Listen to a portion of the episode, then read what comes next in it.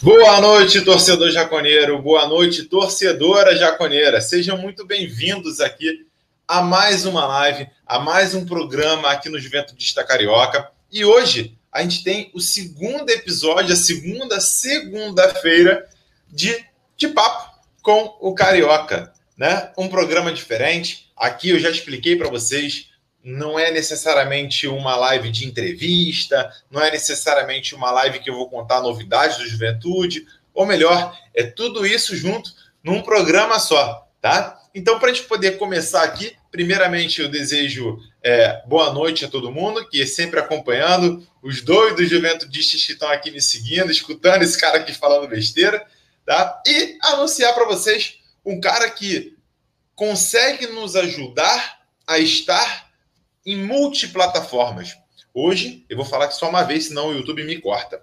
Estamos ao vivo no YouTube, estamos ao vivo no Twitch, estamos ao vivo no Facebook, tá? Então eu peço a vocês todos que estão em cada uma dessas plataformas que vá na outra, que se inscreva, que curta e que consiga me seguir nas três plataformas, porque isso vai ajudar muito aqui no trabalho, vai ajudar muito na divulgação. Enquanto mais plataformas, enquanto mais essa imagem daqui do Juventude Carioca circular, melhor vai estar o canal aqui para vocês, melhor ainda vão ser os convidados e a qualidade do programa vai aumentando aqui ainda, tá? Então, para isso, por que, que eu estou aqui em todas as plataformas? Graças ao amigo da Vida de Ouro. Vida de Ouro, seguros, previdência e consórcio. Está no Brasil inteiro, mas a parceria que eu tenho é com a filial de San Ciro em Caxias do Sul. Então, você é de Caxias do Sul, quer fazer um seguro, se o seguro está acabando agora em fevereiro, a maioria dos seguros vence, quer um seguro mais barato, hoje não tem como ficar sem seguro, né? Então, Consulte a Vida de Ouro. Não custa nada, de graça consultar, fazer um orçamento. E lembrando, não serve somente para carros, tá? Serve até para se você tem um cultivo aí, é, é, produção de uva, algo do tipo. A Vida de Ouro também cobre a tua produção. Então, entre em contato com eles, siga lá no Instagram ou anote aí o número do telefone. Valeu? Vida de Ouro. Então é isso, galera. Vamos seguindo aqui o nosso programa. Hoje a gente tem aqui papos extremamente relevantes, tá? É, vamos ter, vou contar o cronograma do programa para que vocês fiquem ansiosos aguardando, a galera já está comentando. Primeiro, a gente vai começar aqui com a torcida, representante da torcida feminina do Juventude. Daqui a pouquinho eu apresento as meninas para vocês, tá? Depois disso, a gente vai falar um pouquinho das novidades que agitaram a Juventude. Agora, pouco antes de entrar na live, saiu uma notícia aí bombástica do Juventude tá? É, acredito que vocês já tenham, visto. Caso não tenha visto, aguarde que depois da entrevista com as meninas eu vou contar para vocês aqui o que aconteceu. É, novidades aí do Juventude, quem pode vir, quem está chegando, quem já confirmou, quem já saiu no bid. Hoje a gente teve, eu digo que uma das contratações mais importantes do Juventude até o momento, tá? Daqui a pouquinho eu comento sobre isso. E por final do nosso programa, a gente tem a presença do Samuel Santos, é, a gente não consegue nem definir se ele é lateral, se ele é meia, se ele é atacante do Juventude, que ele joga em todas as posições, né? É o nosso polivalente que vai ser muito importante no retorno dele depois da lesão, operação que ele teve. Então é isso. Esse é o cardápio do programa hoje do De Papo com o Carioca. E antes de a gente começar chamando aqui as primeiras convidadas, deixa eu passar o comentário aqui da galera que já está presente, né? Então o Dani, Dani Corso falou para mim assim, ó, hoje acompanhando e batendo bola. Ele falou que ia jogar um futebol, vai enganar lá a rapaziada, joga de, de ponta, ponta do banco, né? É, e ele tá lá enganando a rapaziada enquanto ele não foi escolhido. Ele tá aqui fazendo um comentário com a galera. O Leonardo Benini, que tá lá direto, lá daquela nossa plataforma vizinha ali, roxinha, que eu não posso falar o nome aqui, já tá mandando um abraço. Né? O Luiz também, Luiz Boff, também grande amigo, tá lá também na outra plataformazinha ali mandando um abraço. Então, galera que está participando aqui, ainda tem um, que isso, um juventudista alemão aqui participando também diretamente. Então, galera, daqui a pouco eu passo o comentário de vocês aqui, mais comentários, todo mundo pode vir participando.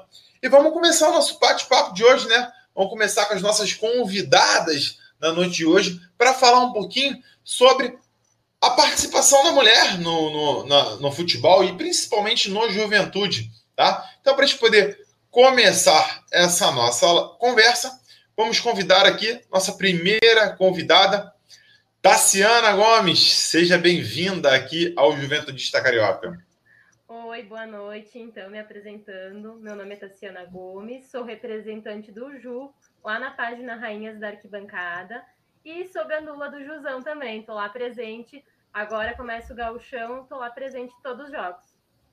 Exatamente. A gente vai discutir sobre isso, a participação ali como gandula, vai devolver bolas rápidas ali para a gente poder fazer gols no contra-ataque, com Capixaba, Mateuzinho, e por aí vai.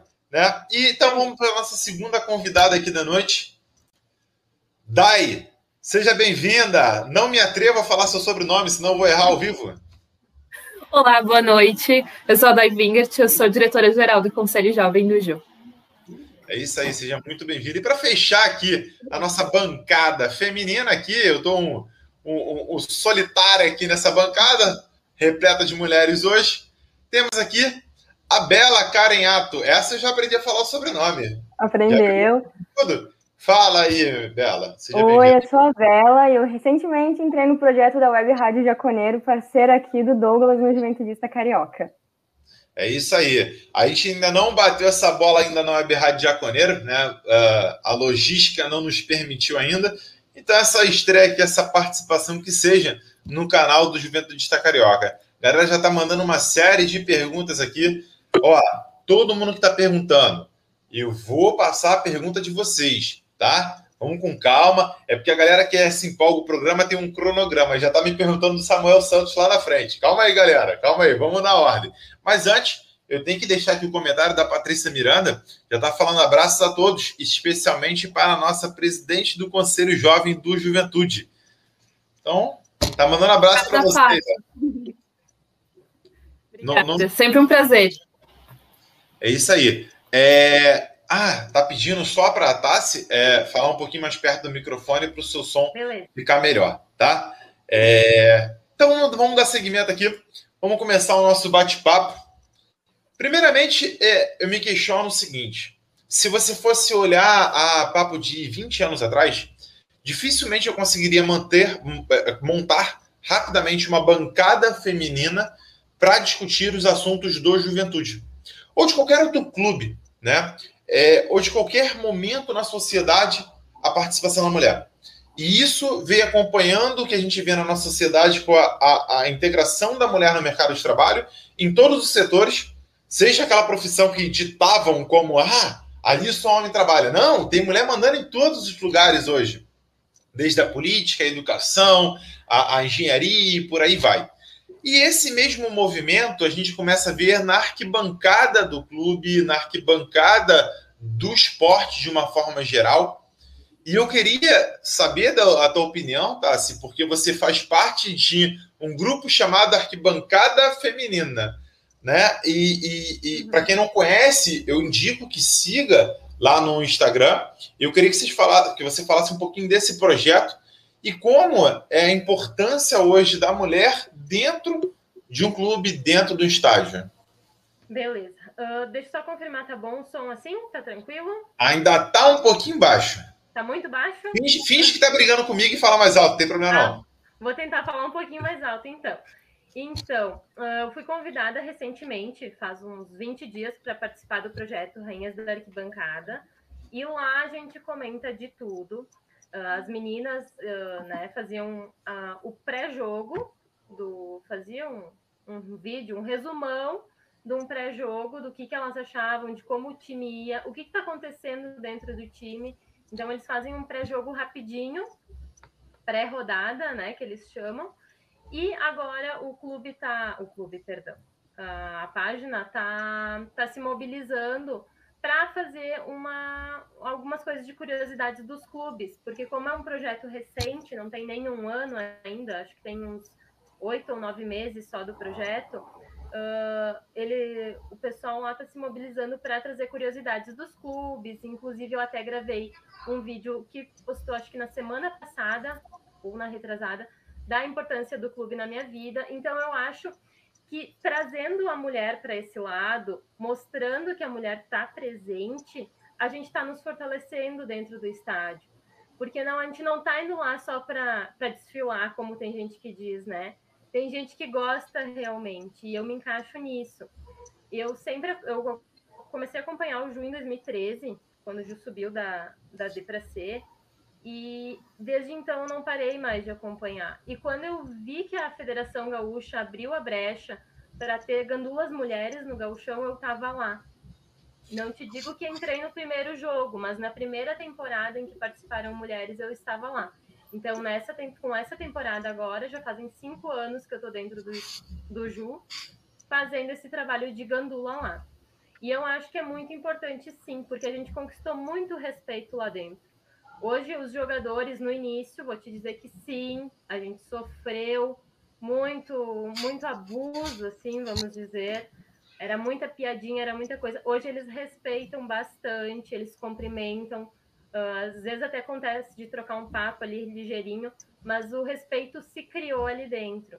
E isso é uhum. muito interessante, eu achei muito tranquilo. Da mesma forma com a página, né? A gente está conseguindo se impor e mostrar a nossa visão, porque não existe só a visão masculina, a gente também pode trazer a visão feminina e talvez agregar até, né, sei lá, dar opiniões e sugestões para melhorar, porque a mulher tem um, uma visão mais detalhista, um, uma coisa diferente, né? Então acredito que a gente tem muito sim a agregar para o futebol.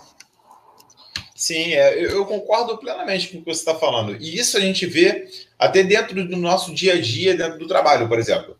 É, você pode exercer a mesma função só que cada um consegue ter uma visão diferente sobre uma tal problemática. Exatamente. É, é, e isso agrega muito é, dentro de, de uma empresa, dentro de um clube, ou seja, qualquer outro setor. E até falando nesse ponto de, de repente, uma rejeição, um não ouvir ou um preconceito, que vai direcionar minha pergunta para a Dai. Dai, hoje você tem uma representatividade no Conselho Jovem como presidente do Conselho Jovem chegar até aí nesse momento e ser ouvida, passou por muitas situações complicadas em que a tua palavra talvez fosse questionada por não entender de futebol? Sim, inúmeras vezes. Inclusive, até hoje, quando a gente vai dar entrevista. Dai, dai, dai, peraí, peraí. Tá um pouquinho baixo. Eles acabam questionando. Tá um pouquinho baixo. Estava alto antes, tá, agora. Vou falar mais alto. Opa, agora sim. tá, eu acho que eu. Ah, falando alto, dá para me ouvir então? Beleza. Eu acredito que até hoje tem momentos que a gente sofre um pouco de preconceito, sim. Principalmente quando a gente vai dar entrevista em alguma rádio, mesmo sendo a presidente do Conselho Jovem, tem radialistas que perguntam: Mas tu entende mesmo de futebol? ou tu só tá lá para ajudar nos trabalhos sociais? E daí eu falo, sim, eu entendo de futebol, eu frequento estádio desde os seis anos, é algo que eu gosto. Até nas reuniões de marketing, que eu faço parte também, uh, é difícil muitas vezes a gente se posicionar, porque de 20 pessoas, quatro são mulheres, uma sou eu. Então, tu falar para todos esses homens o que tu quer expor, o que tu tá sentindo, até mesmo numa campanha, por exemplo, do Dia da Mulher, eles querem fazer a campanha. Não é uma crítica, né? Mas eu acredito que nada melhor do que uma mulher poder falar para outra mulher num dia desses. Óbvio. Uhum. é, aí, dando seguimento a, a, essa temática, eu vou passar minha pergunta para Bela. Bela, acho que você é a mais nova aqui dessa bancada. Sim. Certo. Certo. É, então, assim, talvez você tenha pego um momento em que é, é mais costumeiro para você acompanhar a mulher dentro do futebol, tá?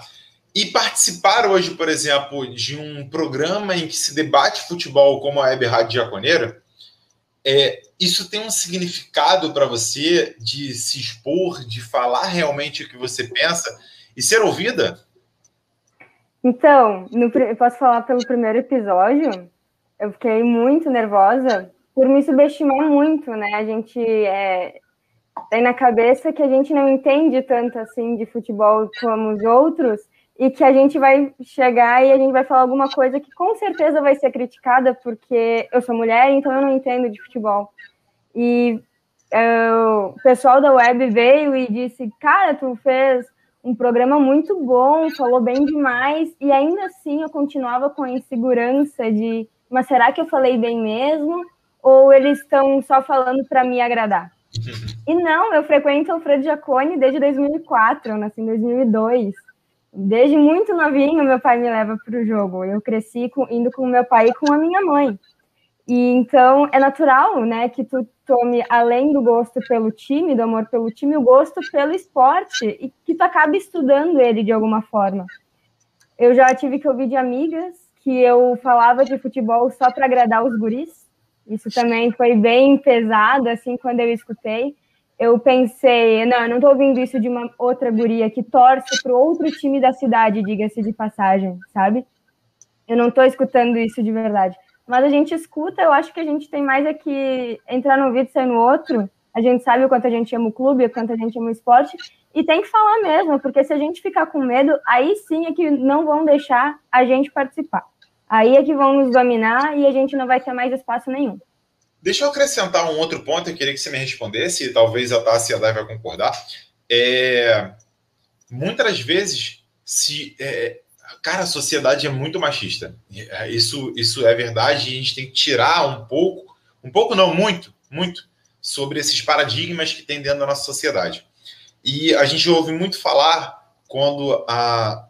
É, para mim é difícil falar guria, né? Por conta daqui do né? Mas quando a menina tá assim, é, quer jogar um futebol, ela gosta de vestir a chuteira, ela gosta de soltar pipa, não sei se tem em Caxias, mas aqui no Rio tem muito, né? é, ela gosta de brincar na rua e tal. Ele fala assim: ah, ela parece menino. Vocês já ouviram muito falar isso? Né, cara? Não, ela parece menina, só que ela gosta de outras coisas. É, é, cada um tem um comportamento, igual o, o, menino que não gosta de futebol, ele gosta de música, ele gosta de cinema, ele gosta de outra coisa. Então, essa nomenclatura, essa taxação, vocês já receberam quando mais novas? Uh, eu nunca fui uma pessoa muito esportiva. Eu não sou muito boa jogando, digamos assim. Eu sempre digo que eu sou melhor torcendo e assistindo e comentando agora. Jogando, eu nunca tive muita habilidade. É. Mas sim. Pode falar. mesmo que a, que a Bela. Não tem zero habilidade. Não tem habilidade nenhuma. Mas já ouvi muito em que tu tá dentro de campo para achar um jogador, tu tá, tu tá lá para chamar atenção tu tá lá para se expor hum, e nunca foi isso, nunca realmente foi isso. Não, e é esse ponto que eu quero daqui a pouco tocar com vocês na polêmica, digamos que das últimas duas semanas do Juventude. É, eu vi muita besteira e eu, e, e, eu acho que quem tem que ter a voz de falar são vocês. Por isso chamei vocês. Seria muita hipocrisia para mim estar aqui chamando o Benini ou o Stuane para poder falar sobre um assunto que é designado a vocês, que incomoda muito mais a vocês. Né? A gente toma as dores, a gente mete as caras para falar também, mas daqui a pouco a gente fala sobre essa, é, essa polêmica. Mas eu queria levantar uma outra temática, é o futebol feminino. Tá? O futebol feminino ele tem crescido, mas por muitas das vezes é julgado e é esquecido.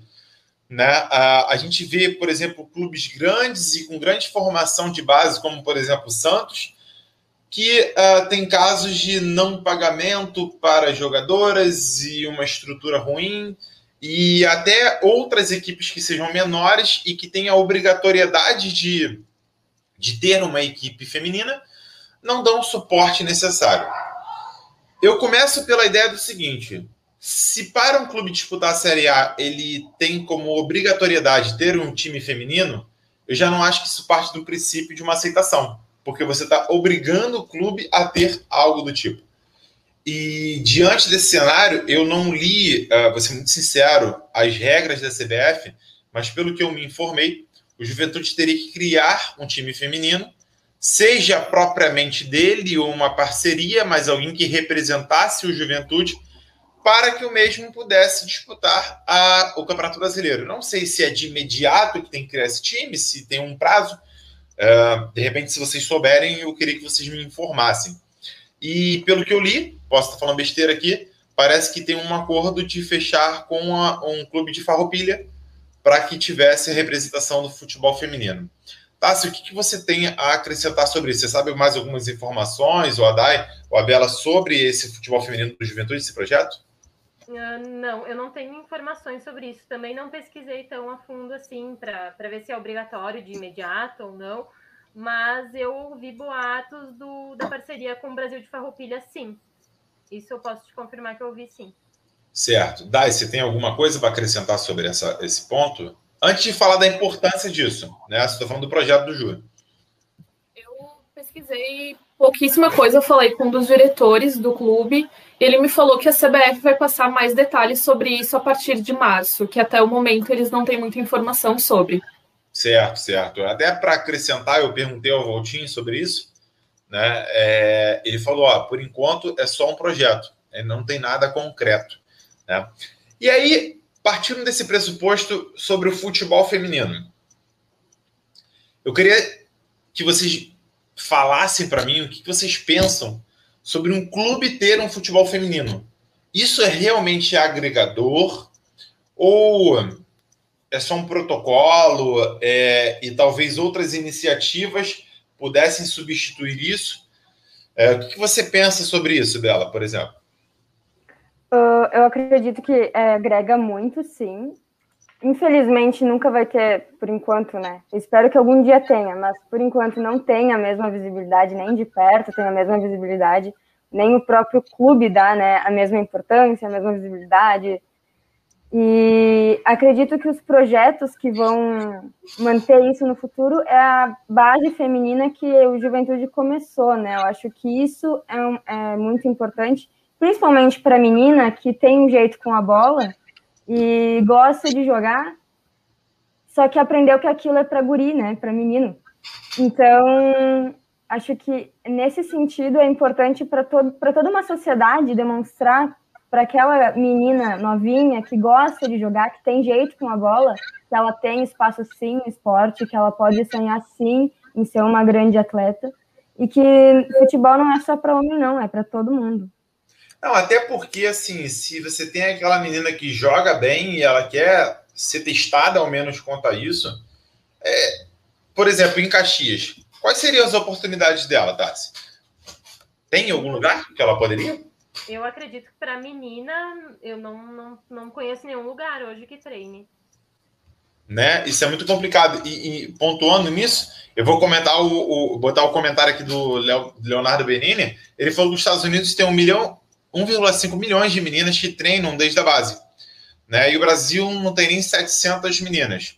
É óbvio que isso aqui também está baseado em outros fatores, né? Porque as escolas nos Estados Unidos têm é, campeonatos, têm formações e tal, não sei o quê. E no Brasil você não tem tanta essa dedicação ao esporte ali desde de pequeno. Dai, futebol feminino. Ah, quer falar, Bela? Pode falar. É bem rapidinho. É que eu estudei no Murialdo, inclusive um colégio que uh, tem parceria ali com o Ju, por causa dos guris pequenos, muitas vezes vêm de outra cidade, jogam na base do Ju, estudam no Murialdo. E eu sei que tem sim o futsal para as meninas, mas eu não sei se tem mais de nove anos. Eu acho que ela, é quando elas são bem novas. E me preocupa também o fato de não ter jogos escolares municipais femininos no futsal ou não ter tanto, né? Então, mesmo que ela jogue, a visibilidade dela não vai para lugar nenhum, digamos assim. Eu vou te passar, por exemplo, o relato que eu tive desde criança. É, todos os intersalas, intercolegiais, intermunicipais, nunca, nunca vi a formação de um time feminino. Nunca vi. No máximo tinha aquela menina que gostava de jogar futebol ou praticar algum esporte e ela se juntava aos meninos. Né? Eu acho que isso é muito cultural e tem que vir uma mudança desde lá da sua base. Dai, aproveitando esse, esse conteúdo e até te acrescentar outra pergunta. Como é o teu comportamento dentro da arquibancada? Eu tenho essa curiosidade. Como é o comportamento de vocês torcendo lá no estágio? E, e aí você embasa falando um pouquinho sobre essa importância do futebol feminino. Sim, uh, quando eu tô com a camiseta do conselho, eu acho que eu sou mais contida, né? Porque tem que passar uma imagem de boa moça. Mas se não, é no meio da torcida, com o pessoal gritando, vibrando, fazendo festa, xingando também, porque, né, às vezes precisamos desabafar um pouco. E, como dizem, é comportamento de moleque, né? Muita gente fala Então tem o comportamento de uma mulher, tem comportamento de um homem. E, ok, sou uma mulher que gosta de futebol apenas. Eu quero uma foto de uma das mulheres juventudistas. Agora não vai ter como, né? Estão tirando o nosso alambrado, mas eu queria aquela foto clássica que tem de um monte de cara lá no alambrado com a camisa do Ju e tal, não sei o que, comemorando. Eu ainda não vi nenhuma feminina. Eu, eu queria, dessa forma, acho que seria emblemático ali. Ou que seja lá no vidro, Bela. É, é, xingando quem não está te agradando. Só passar um recado: o Samuel Santos está aqui nos bastidores nos ouvindo já, não consegue, eu não consigo ouvi-lo. Samuel, daqui a pouquinho tu entra aqui ao vivo com a gente. Segura um pouquinho que o, o papo aqui com as mulheres está rendendo bastante. Eu falei que ia levar 20 minutos, já estamos com 26 e eu ainda tenho um monte de pergunta para fazer para vocês. E a galera está curtindo, então vamos, vamos seguindo. É, assim, vamos lá para essa questão polêmica. Eu quero ser breve, porque eu não quero. Acho que a gente não precisa ficar lembrando muito disso. É, hoje, pouco antes de entrar aqui na live, a gente se questionava ainda sobre o posicionamento do Juventude quanto à contratação do Wesley. O Wesley, para quem não sabe, ele foi julgado e me fugiu a palavra agora, mas condenado. foi condenado. Isso, condenado a quatro anos e meio, não é isso?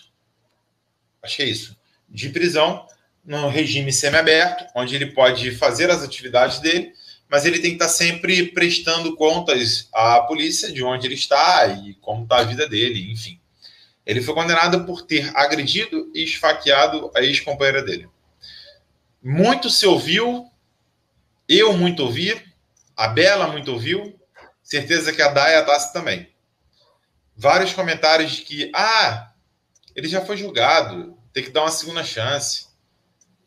Cara, assim, eu queria só falar para vocês o seguinte, para vocês que estão aqui ouvindo, eu só respondi da seguinte forma: quando for, ou se for, a filha, a mulher ou a mãe de vocês, vocês vão pensar muito diferente. Porque quando afeta a gente, a gente pensa muito diferente. E aí vem a minha pergunta a vocês: o quanto isso afeta vocês como mulheres, gostando de futebol, estando no meio do futebol, ter que ouvir comentários de ah, a gente não sabe quem é a mulher. Ah, isso foi só uma vez. Ah, ele errou. Eu queria que isso desse, eu queria brevemente, não precisa, precisa te matar ninguém aqui nesse momento. É, mas Tassi, fala um pouquinho para mim como que você reagiu a essa situação até a notícia de hoje quando eu, quando eu tive a, a, primeira impressão ali que eu recebi a notícia de fato, eu já fui contrária. Eu disse, não é possível. Não é possível que eu vou ter que dividir campo com uma pessoa assim. Então, sim, a gente fica bem espantado de início, a gente reage, a gente reluta muito contra isso, né? Então, a gente até comentou ali nos bastidores, a gente tentou criar uma mobilização para que isso não acontecesse. E, né, graças a Deus não aconteceu, porque foi só pelas ameaças mesmo de, de uhum. protestos, enfim. Mas seria bem preocupante. Seria bem preocupante o, o clube colocar um, um, jogador assim à disposição. Porque tudo bem ter uma segunda chance, se reintegrar à sociedade, né? Mas eu acho que o Juventude não precisa se envolver nessa polêmica, não.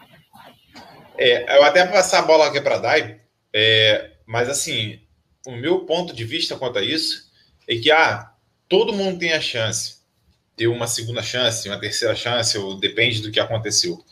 Mas ele primeiro tem que pagar pelo que aconteceu. O Wesley não pisou um dia numa prisão. Um dia.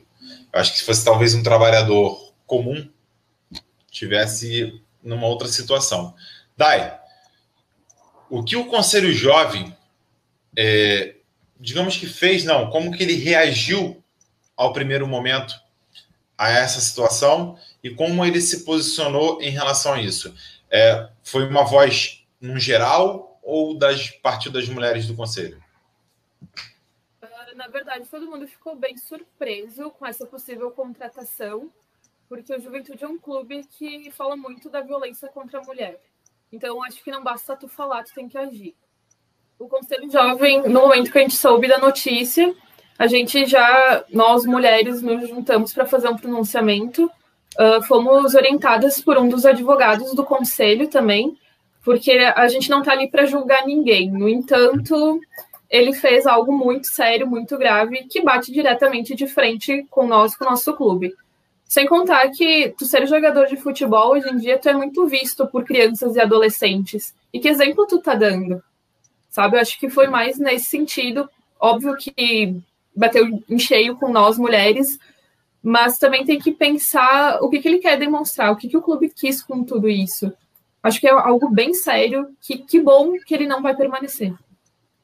É, é, Bela, antes de eu passar para você o comentário, é, tem gente mandando um abraço. O Vilney Pimel tá te mandando um abraço aqui. A Patrícia está elogiando né? A Patrícia está falando que mulherada linda, muito bem representadas pelas nossas jaconeiras. Tem mais aqui, peraí, peraí. O Vinel, ele está falando que ele está ouvindo lá do litoral, tá? E o Benini está falando que as filhas dele amam o Juventude, né? Não sei se por livre e espontânea pressão dele, ou, ou, é, a gente nunca sabe. Deixa eu ver se tem mais alguns comentários aqui. É...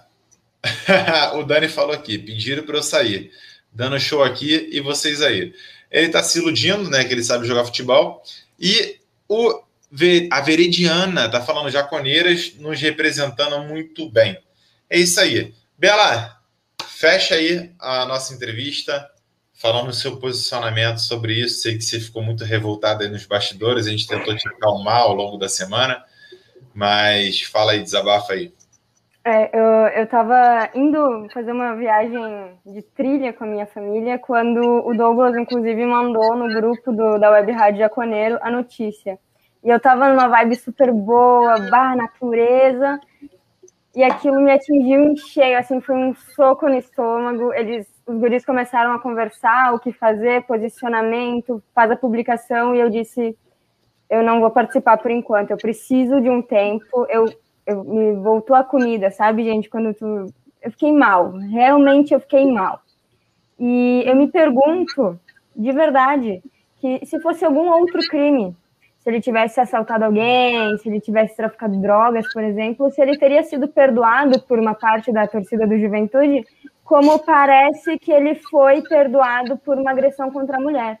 Então aí eu me pergunto, até onde os torcedores, né, principalmente homens, porque em sua maioria quem eu vi falando esse tipo de coisa foram homens, até onde o crime contra a mulher é perdoável e por que que os outros não são, digamos assim.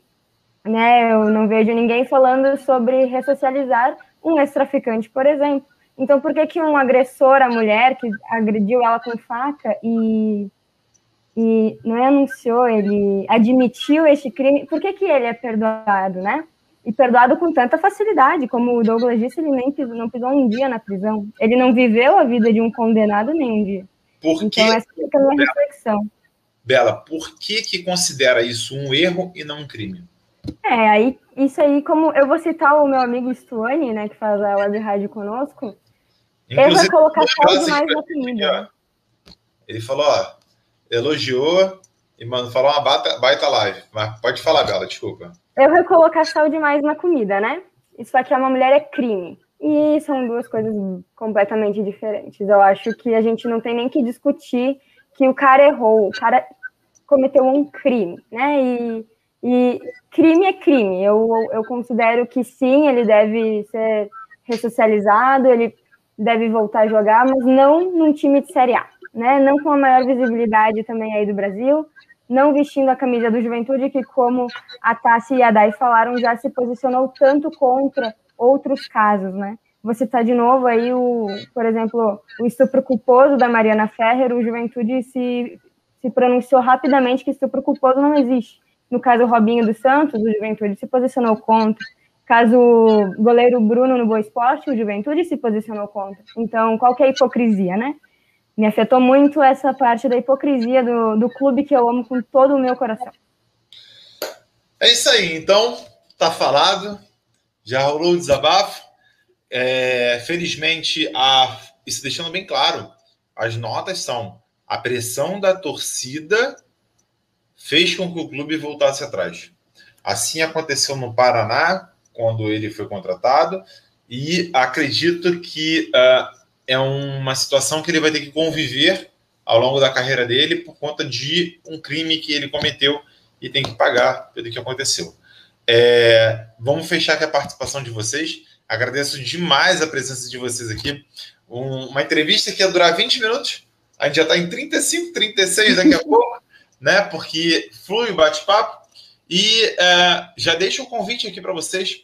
Vamos fazer pós-jogo, vamos comentar sobre contratações e até aproveitar aqui a audiência da galera só para explicar. O De Papo com Carioca é um programa que eu resolvi centralizar os pós-jogos e outras informações, tudo na segunda-feira.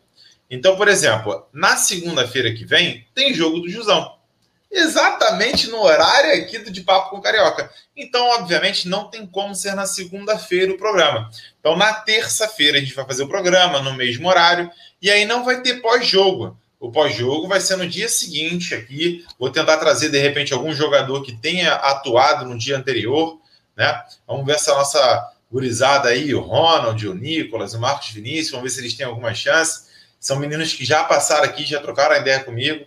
Quem sabe eu trago eles aqui de volta numa chance que eles possam vir a ter na segunda-feira que vem. Então, sempre vai rolar aqui e vou tentar colocar uns videozinhos aí ao longo da semana sobre outras temáticas. Então, sempre segunda-feira, saibam que eu estou aqui. Se tiver jogo no final de semana, a gente vai debater na segunda. E aí já fica o convite aberto para Dai, para Tassi, para Bela e para qualquer outras meninas do Juventude, mulheres do Juventude, ou os caras feios lá mesmo, do Juventude, que querem falar aqui umas besteiras também, pode vir aqui falar besteira comigo, não tem problema não, tá? É... Se... Bela, eu vou deixar aqui até uma alfinetada para um amigo nosso. Se o Benini acha que sabe de futebol, porra, que eu não vou ter critério, né? Ele acha que sabe muito. Tassia, muito obrigado. Quer deixar algum recado aí para as meninas? É, divulgar a página ou algo assim? Isso, queria pedir para vocês acompanhar lá a página Rainhas da Arquibancada. Eu vou estar postando conteúdo do Ju lá. Então, acho bem interessante. Se vocês puderem dar um apoio, eu vou ficar bem feliz. Obrigada Ai. pela oportunidade, ah. pelo convite. Dai, pode ir agora. Quero agradecer primeiramente o convite. É sempre muito boa as tuas lives, sempre estamos assistindo. Quem quiser fazer parte do Conselho Jovem, é só seguir o arroba Conselho Jovem, manda um direct pra gente que nós entramos em contato. Isso aí. Bela? Uh, muito obrigada, Douglas, por ter chamado a gente. Fiquei bem feliz, muito honrada pela, pela participação. Foi ótimo conversar com as gurias. E fazer meu merchan aqui, que siga a Web Rádio Jaconeiro no Face, no Insta, no Twitter. E lembrar que é uma rádio de torcedor para torcedor. Então, se quiser participar de uma live com a gente também, é só mandar uma mensagem que a gente vai estar entrando em contato. E quinta-feira, 8 horas, não é isso, Bela? 8 horas, todas as quintas, até segunda ordem, a gente está fazendo aí o debate semanal, né? É isso aí, é isso aí. Muito obrigado, meninas, muito obrigado mesmo. E espero em breve que a torcida volte ao estádio para que eu possa ver vocês lá na arquibancada, é, torcendo lá e gritando e perturbando e pilhando os jogadores. A Tassi vai estar lá na beira do campo. Ah, já segunda-feira. Segunda não, né? Na quarta, né? Quando... Como é que você vai fazer? Tá, você me explica uma coisa. Agora o Juventude não vai jogar no Jacone. É, você vai se deslocar para poder cobrir o Juventude em outros estádios? Sim. Sim. A gente ah. se organiza ali, a gente pega uma carona, a gente se reveza. Só que no dia 4 eu não vou conseguir estar lá, porque eu trabalho, o jogo é às 6 horas, né? Eu saio às 6 do trabalho, eu não consigo chegar. Não, beleza. Mas quando você estiver lá, já manda um alô, manda uma fotinha pra gente, a gente já posta lá no Instagram. Muito obrigado, meninas. Me despeço de vocês e vou chamar agora o próximo convidado da noite. Um abraço, meninas.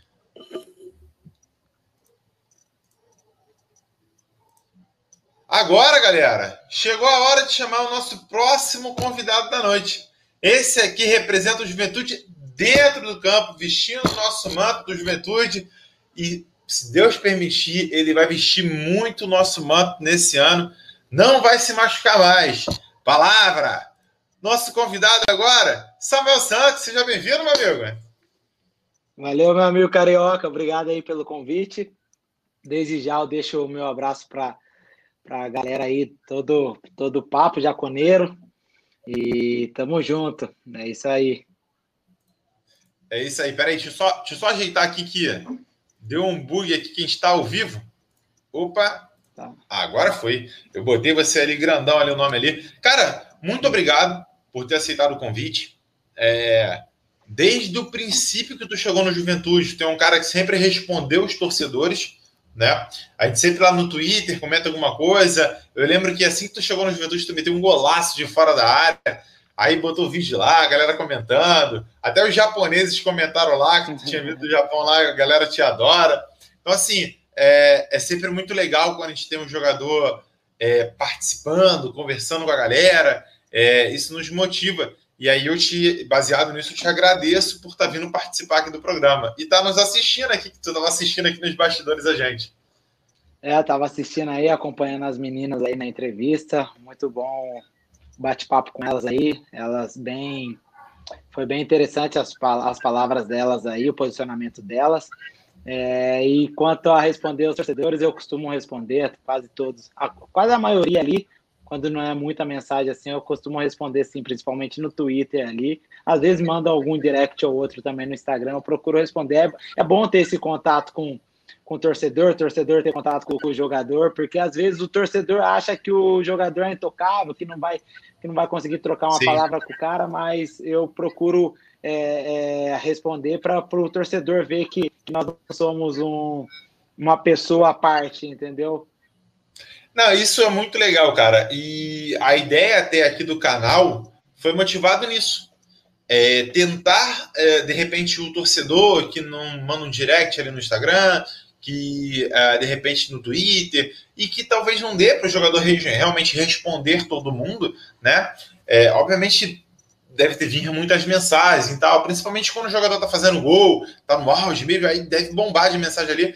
Não dá realmente, se tem família, tem compromisso e tal, não dá para responder todo mundo. E a ideia até do canal é filtrar e conseguir trazer o jogador aqui pro mais próximo do torcedor, mostrar que ele é ser humano tanto quanto a gente, e que se a gente reclamar dele, se a gente ir lá xingar no direct dele, não é bem assim, com calma, tem que com calma, galera. Né? E, inclusive, eu não sei se você viu, e até já levantar essa bola aqui desde o início, que eu quero elogiar. Ó, seria uma honra para mim que ele tivesse me ouvindo, o Pedrinho, né? Hoje, um dos comentaristas que eu mais admiro hoje no futebol brasileiro. Pedrinho, para quem não conhece, jogou no Vasco da Gama, é, é, entre outros clubes.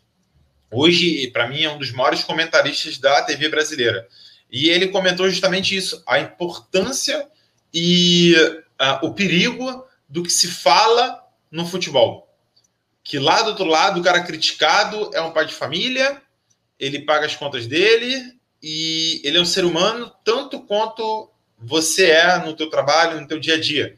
Então, medir as palavras que se fala e ver que quem está falando ali tem uma importância muito grande. E isso é uma responsabilidade que às vezes cai sobre meus ombros. Porque hoje, mal ou bem, eu posso não ter a visibilidade de uma Globo mas eu tenho pessoas que me ouvem.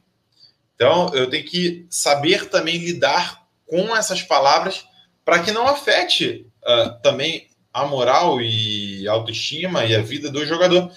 Não é isso, Samuel?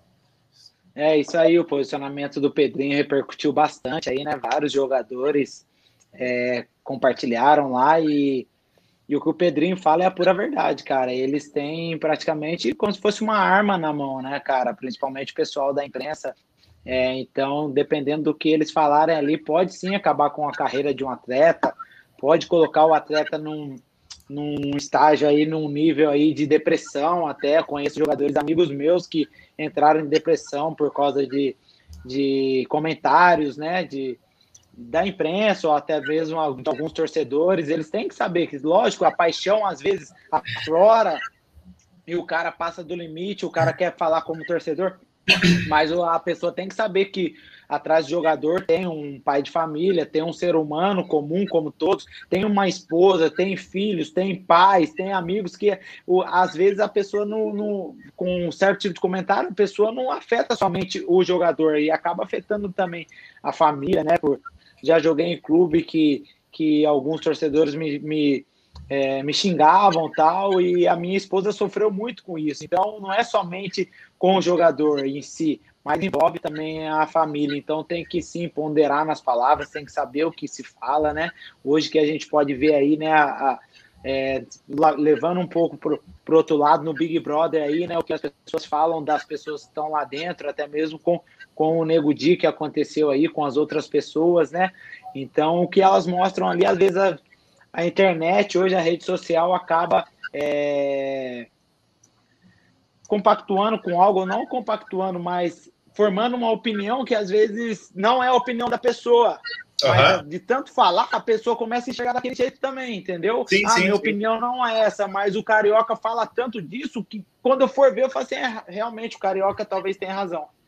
É. Se eu pegar, por exemplo, no pé de um jogador e eu martelar, esse cara é ruim, esse cara é ruim, esse cara é ruim, esse cara é ruim, a galera vai ser convencida em algum momento. Alguém vai Exatamente. me ouvir. Não, não vai ter jeito. Cara, Concordo. e até aproveitar aqui, vamos mudar um pouco essa temática e falar um pouquinho da tua carreira. É porque a gente acabou emendando nesse assunto aí do início. Mas o Leonardo Benini tá falando aqui. Cara mais simpático que já passou pelo Juventude. Calma aí, tá passando ainda. Quem disse que Samuel Santos tá saindo? Meu Deus do céu, não. Samuel Santos vai brilhar ainda na Série A. Né? Tá te elogiando aqui. Deixa eu ver aqui. Uh, o TM falou: Samuel Santos vai jogar muita bola e ajudar o Ju a conquistar objetivos maiores em 2021. E aí, esse é o ponto que eu vou tocar na tua carreira. É, antes de você passar um pouquinho na sua bio aí, que tu fez antes de chegar no Juventude, hoje no Juventude, é, eu não sei se por opção tua, opção de treinador, você adquiriu uma polivalência dentro do campo. E isso eu vejo como muito importante para a carreira de um atleta, porque ele consegue ter mais chances de ser titular e ser. Uh, digamos que mais aproveitado pelo clube. Isso partiu do pressuposto seu ou partiu de algum treinador? Como que foi isso para tornar um cara polivalente no Juventude? Olha, é, agradeço aí o carinho dos torcedores aí, o Leonardo, o outro era o Thiago, tava um TM ali, não sei qual é o nome. Agradeço o carinho deles aí. Creio que, que eu vou ajudar em muito o Juventude nessa temporada de 2021. E quanto à minha polivalência, partiu sim de treinadores. É, começou lá no Botafogo de Ribeirão Preto, um clube onde é, é, eu vivi grandes momentos, né? Eu tenho é, praticamente o meu nome gravado na história ali do clube. E começou lá com o treinador falecido Marcelo Veiga, que nos deixou aí por Covid. É, ele começou a me usar, na verdade, lá de na primeira linha, né? De lateral ali como se fosse um atacante. Hoje, quem faz essa posição aí no, no Juventude seria o Capixaba, o Roberto ali, o pessoal de ataque. Ele começou a me usar no ataque lá. Eu fui super bem, fiz gols lá, participei de, de lances decisivos, dando assistências. E no outro ano, é, quem assumiu foi o Márcio Fernandes. Márcio Fernandes, que hoje é treinador do Vila Nova, ele achou uma, uma nova posição para mim, que era o meio-campo. É, jogando tipo duas linhas de quatro assim. E eu fui super bem, fui, fui super bem também. E quando eu saí do, do Botafogo, fui pro Figueirense, do Figueirense eu fui pro São Bento. E o treinador era o Marquinhos Santos.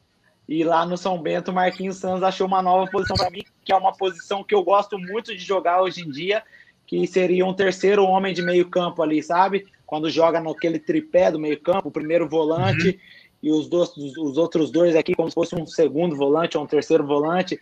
Sim. É porque eu tenho, eu tenho muita facilidade de bater de área em área, né? Eu não sou um jogador de construção, igual hoje é o Bochecha, é o João Paulo, o torcedor Juventude deixa aqui claro, o torcedor Juventude não tem que cobrar de mim é, é uma construção de jogada.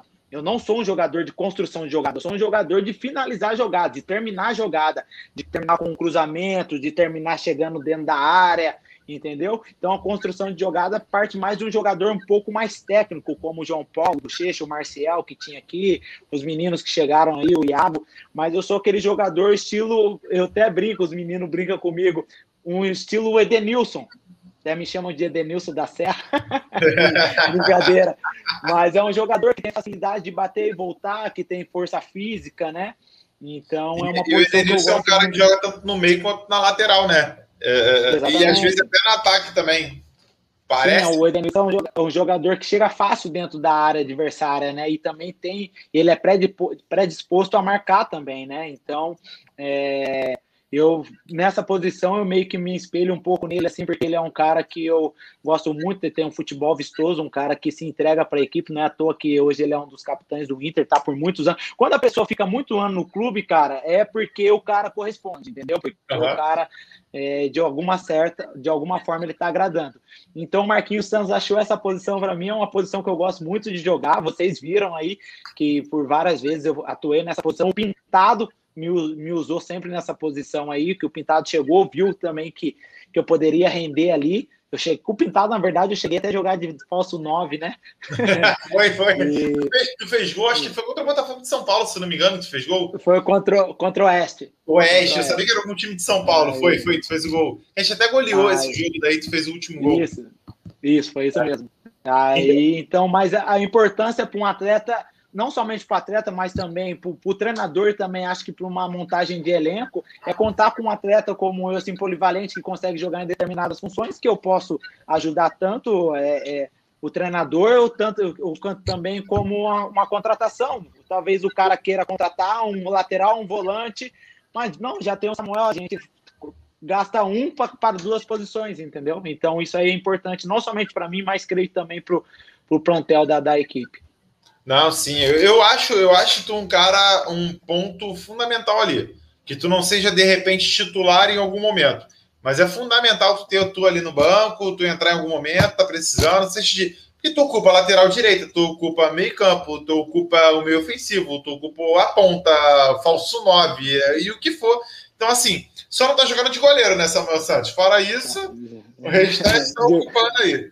Samuel. De goleiro não dá para mim, não. Cara, tu começou na juventude arrebentando na lateral. É, e você falou para mim até agora, nesses momentos, todos os clubes tu falou.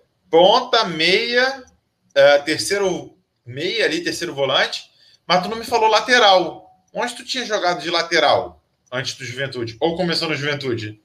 Não, lateral é a minha posição de, de origem, né? Eu sempre fui lateral, é minha posição de origem. Eu comecei, minha categoria de base foi Corinthians, é, do Corinthians eu fui para o Guarani, do Guarani eu fui para o Palmeiras, eu me profissionalizei no Palmeiras.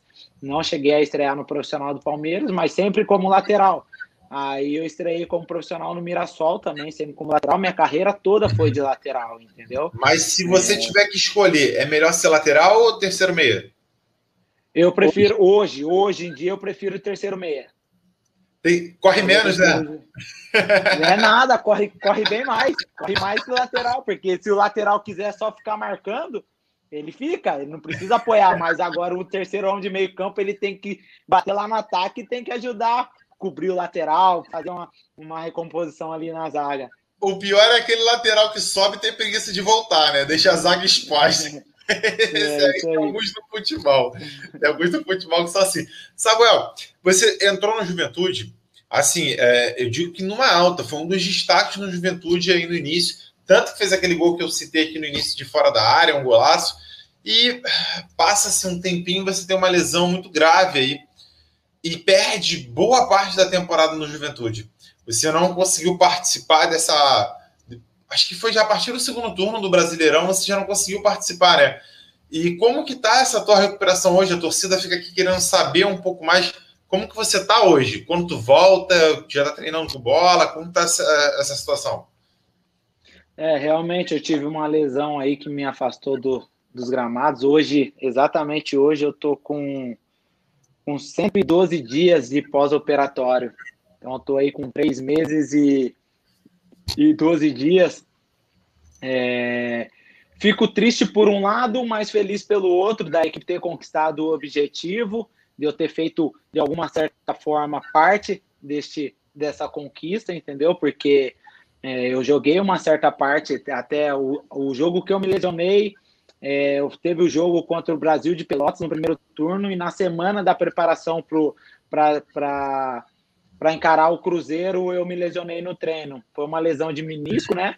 Onde, é, através de uma reunião com vários, todo o departamento médico do Juventude, médicos é, é, especialistas na lesão que eu tive, é, nós chegamos à conclusão que nós deveríamos suturar o meu menisco, porque tinham duas uhum. opções. Eu poderia voltar com 45 dias e retirar o menisco, e a outra opção era suturar, costurar de volta o menisco e, e ficar fora de quatro a seis meses.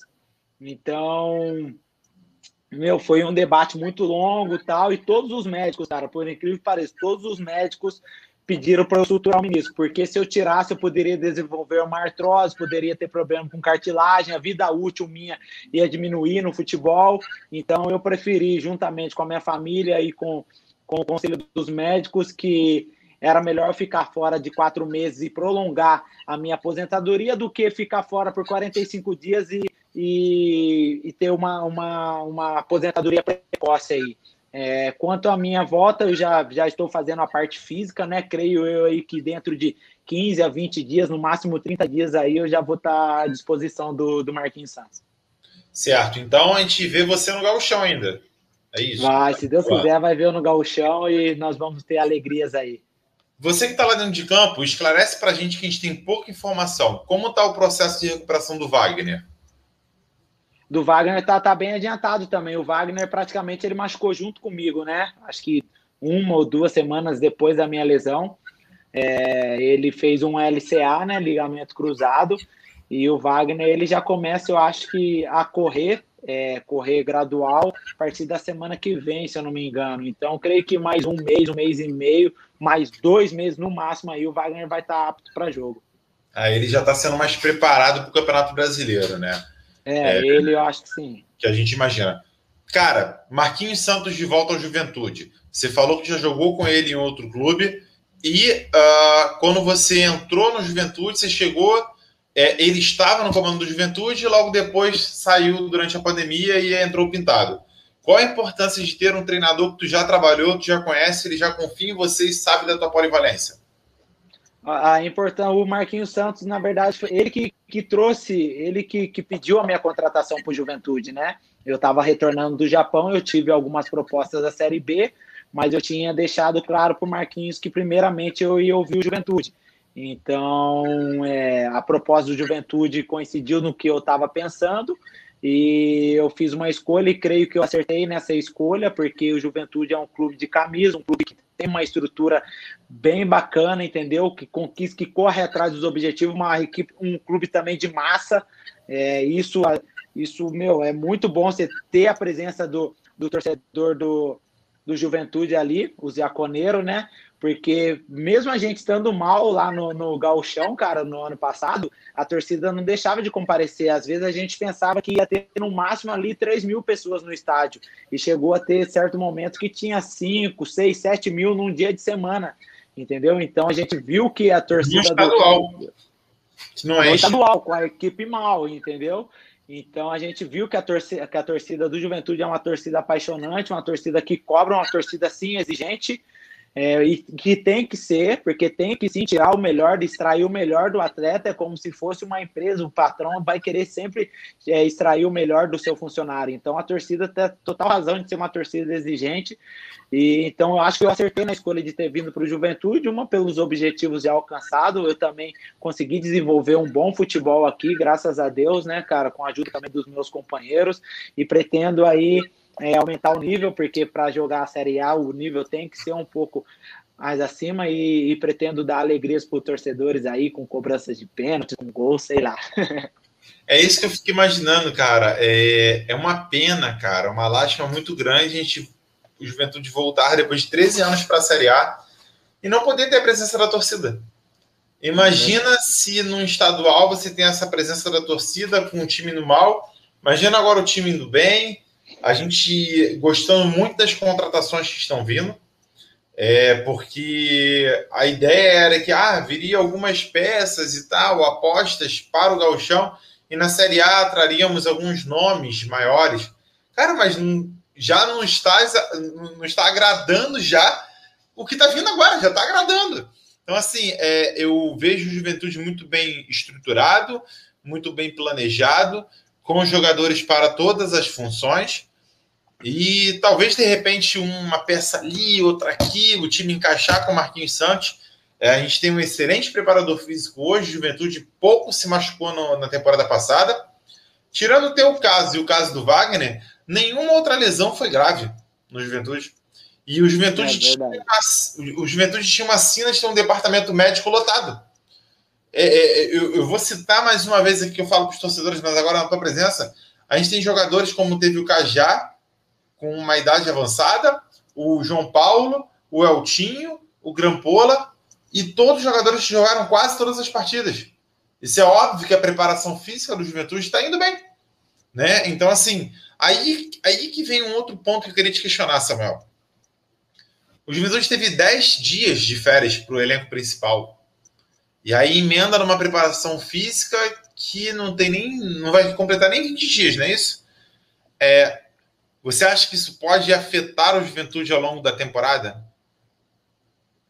Olha, cara, é uma, é uma palavra difícil de dizer, né, cara, afetar assim, mas óbvio que tem os prós e os contras, né? É, claro que se você fizer uma pré-temporada de 30, você dá uma férias, férias para o atleta de 30 dias e depois você ter uma, uma pré-temporada de 30 dias, cara, isso não tem como comparar ao decorrer da temporada.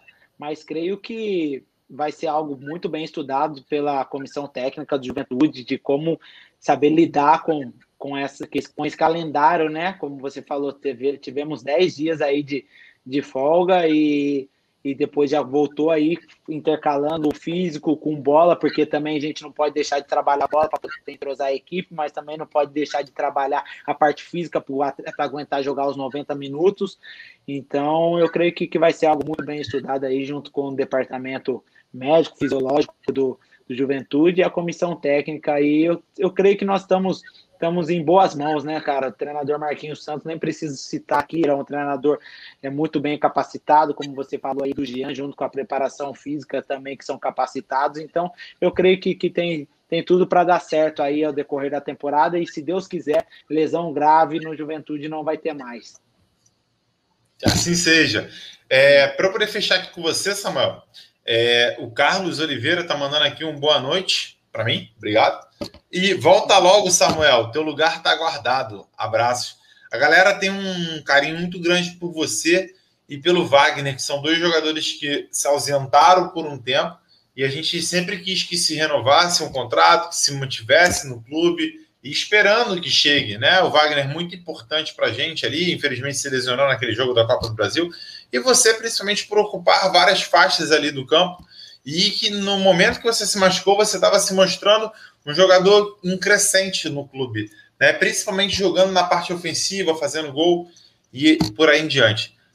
Samuel, te desejo sucesso na tua carreira, principalmente dentro do Juventude, tá?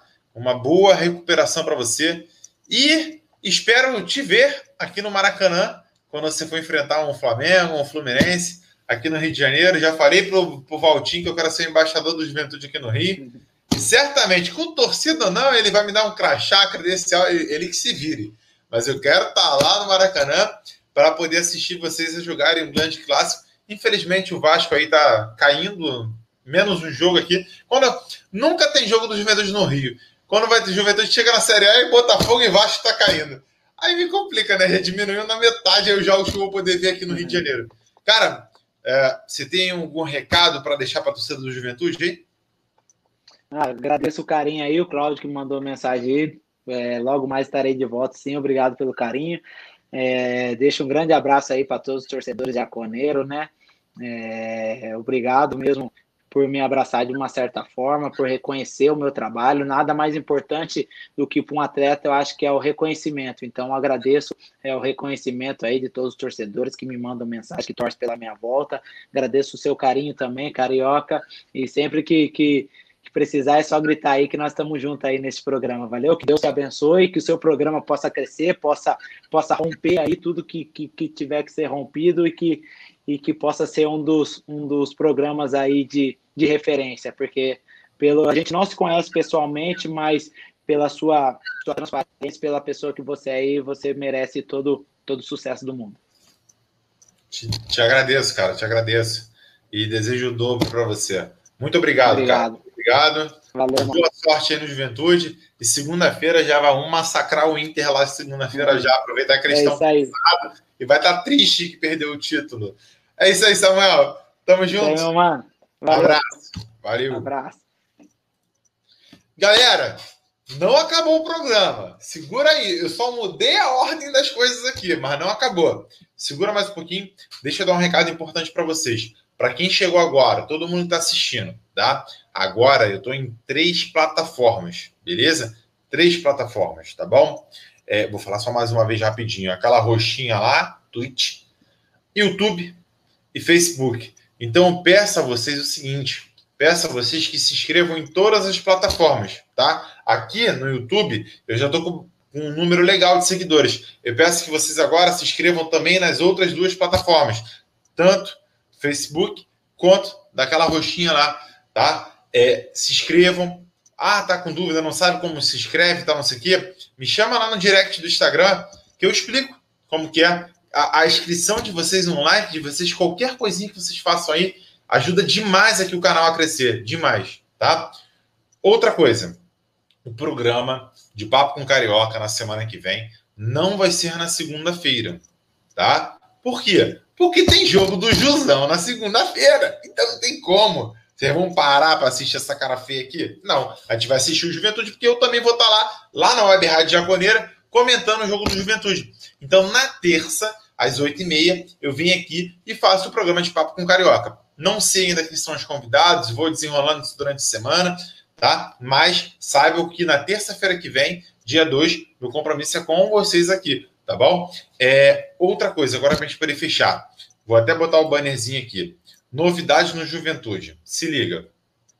Já falei aqui que o Wesley vai sair do Juventude, né? nem assinou o contrato. Só qual é a grande, grande problemática nisso? Parece que o setor jurídico falou que criou-se expectativa pela contratação do Wesley, então Juventude parece que vai ter que arcar com uma multa. Olha aí. Vai ter que arcar com uma multa, não sei valores, tá? Uma multa é, sobre uh, essa desfazer dessa contratação do Wesley. Outro ponto. Cara, excelente contratação do Juventude. Capixaba. Eu digo que é a melhor contratação do Juventude nessa temporada até o momento. Por quê? Para mim é um jogador muito promissor e hoje o Capixaba é nosso, é do Juventude. Tá? Ele rompeu o contrato lá com o Atlético Mineiro e é um jogador do Juventude. Eu acho um potencial ativo muito grande para o futuro do Juventude. Tá? Não sei se vocês concordam comigo, mas eu acho que é um jogador que está crescendo muito. É um jogador que vai ser muito importante nessa reta aí do Juventude numa busca por permanência na Série A. É, outro ponto, Iago, também hoje saiu no bid, foi oficializado como jogador do Juventude, tá? Chega também como jogador do Juventude, não é empréstimo, beleza? Uh, quem mais chegou? Ah, o zagueiro também, Matheus, nem é isso? Me fugiu o nome agora. Esse sim chega por empréstimo do Atlético Mineiro. Outro jogador que está contratado pelo Juventude é o Todinho, atacante. 36 jogos pelo Guarani na temporada passada, 11 gols feitos, é, eu descobri que o Júnior Todinho teve alguns problemas extra-campo. Ah, não é criminal, é questão de comportamento, disciplina, de treino e tal, não sei o quê. Parece que o Juventude conversou muito sério com ele sobre isso, botou algumas cláusulas para que ele pudesse ser contratado. É um jogador que está com 26, 27 anos, é um jogador de grande potencial pelas extremas. A Isabela, a Bela está falando aqui para mim que é o Vitor Mendes, tá? O zagueiro que foi emprestado. Uh, então, assim, o Júnior Todinho eu acho que agrega muito. Hoje, as nossas opções no. Ah, balada durante o Covid, que estamos falando aqui, que foi a besteira que o Todinho fez. Ah, meu Deus do céu. Vamos lá. Então, a gente tem como opção no ataque hoje o Todinho, que ainda não saiu no bid, tá? Mateuzinho, Grampola. Matheus Peixoto vai ficar, tá bom? Matheus Peixoto vai ficar porque uh, o Juventude conseguiu desvincular aquela situação dele ficar só por conta do Wesley. Então, o Matheus Peixoto fica. Então, Matheus Peixoto e Grampola como camisas 9, para poder disputar aí no gauchão, pelo menos. Uh, nas pontas, Mateuzinho, Todinho, uh, Capixaba, Roberto, que eu não sei se vai ser tão aproveitado. Everton já saiu, então a gente tem essas opções. A gente tem, digamos que, quatro opções para as pontas e duas opções como camisa 9. Eu acho muito bom esse, essa montagem elenco do Juventude. Me preocupa um pouco o meio campo. A gente tem mais ou menos hoje só o Renan Bressan. Ah, tem o Marcos Vinícius também no ataque, tá? Menino, nosso guri tá vindo da base. Também, eu acho que ele talvez seja mais aproveitado que o Roberto. É, no meio campo, Renan Bressan, Nicolas e Ronald, que são dois meninos da base. Nicolas e Ronald devem ser aproveitados, mais o Nicolas até. E o Renan Bressan chega para ser o nosso camisa 10. Acho que vem mais alguém nesse meio campo. Ou talvez uh, seja aproveitada a gurizada aí da base. Dalberto. Dalberto não volta, tá? Dalberto é do Juventude, só que o Juventude não vai mais aproveitar ele. Só se mudar drasticamente as informações que eu tenho. A informação que eu tenho é que já tem propostas por ele. Ainda mais que ele tá metendo uns golzinhos aí pelo esporte, tá? E por mim, sinceramente, pode ir, cara. Pode ir. Jogador mercenário, é, toda proposta que vem ele sai. Te falar, posso estar sendo hipócrita aqui, mas por mim, o Alberto não fica. Não fica, tá? Minha opinião. Preferia que fosse para outro clube e que se tornasse um ativo do Juventude. Aproveita que ele está bem no esporte, se torna um ativo. Se vier, eu vou torcer para que tenha sucesso. Eu acho um jogador até bom, mas às vezes o comportamento externo dele não me agrada muito, não. Não cabe ficar aqui questionando o pessoal dele, uh, mas não me agradaria. No meio campo, a gente tem aí o Bochecha, João Paulo, uh, e algumas outras peças aí, o Iago também que chegou, é, e outras peças aí que a gente pode aproveitar que agora de cabeça me fugiu. Mas, galera, eu acho que o Ju tá montando um bom elenco. Não sei se vocês concordam comigo. Superou as minhas expectativas para um gauchão. Um gauchão que não teremos força máxima do Inter, não teremos força máxima do Grêmio. Olha aí, hein? acho que talvez estejam abrindo brecha para o Juventude no Galchão. Eu estava cagando para o Galchão.